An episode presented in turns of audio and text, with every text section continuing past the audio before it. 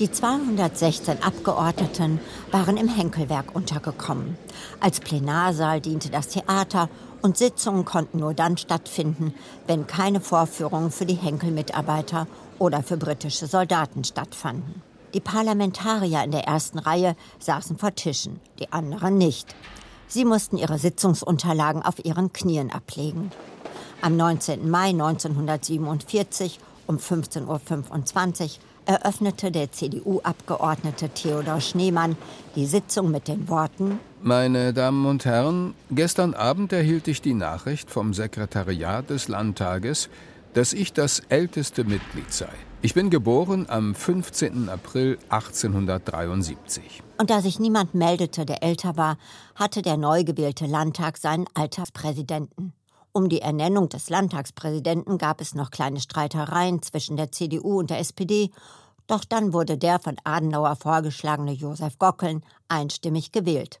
Wilhelm Johnen, damals junger CDU-Abgeordneter, erinnerte sich später an die Arbeitsbedingungen im Henkelwerk. Wir hatten als Fraktionssaal das Kino. Das Kino hatte keine Fenster, aber hatte viele Raucher, die ihren selbstgezüchteten Tabak rauchten.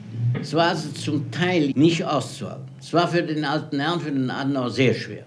Konrad Adenauer, damals Fraktionsvorsitzender der CDU im ersten Landtag von NRW, hatte einen Trick gegen die dicke Luft. Der half sich ja dauernd mit Schokolade essen, die ihm der Konsul Weiß von Köln vermittelte. Das tat er ganz öffentlich. Ich meine, sofern, dass er uns nichts davon anbietet, das war ja auch zu viel.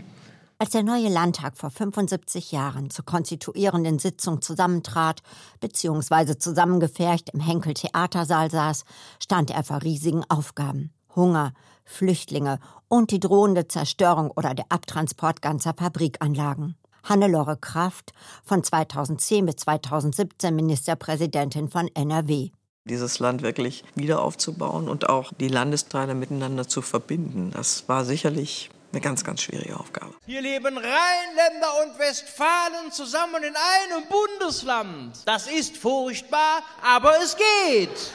Es musste gehen.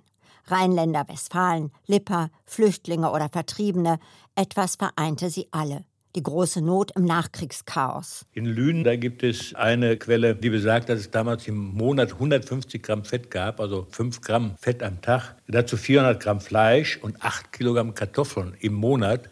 Auch den Bergleuten im Ruhrgebiet fehlte es trotz harter Arbeit an Lebensmitteln. Da halfen nur noch organisierte Hamsterfahrten ins Münsterland. Da bin ich einmal mit einem Bekannten zum Hamstern gefahren. Als ich wiederkam, bin ich vom Fahrrad bald gefallen hier vor der Zeche. Nachher im Bett habe ich geschrien vor Schmerzen, weil ich Krämpfe in den Beinen hatte. Zurück in den ersten gewählten Landtag von Nordrhein-Westfalen. Nach 90 Minuten war die Sitzung schon wieder beendet.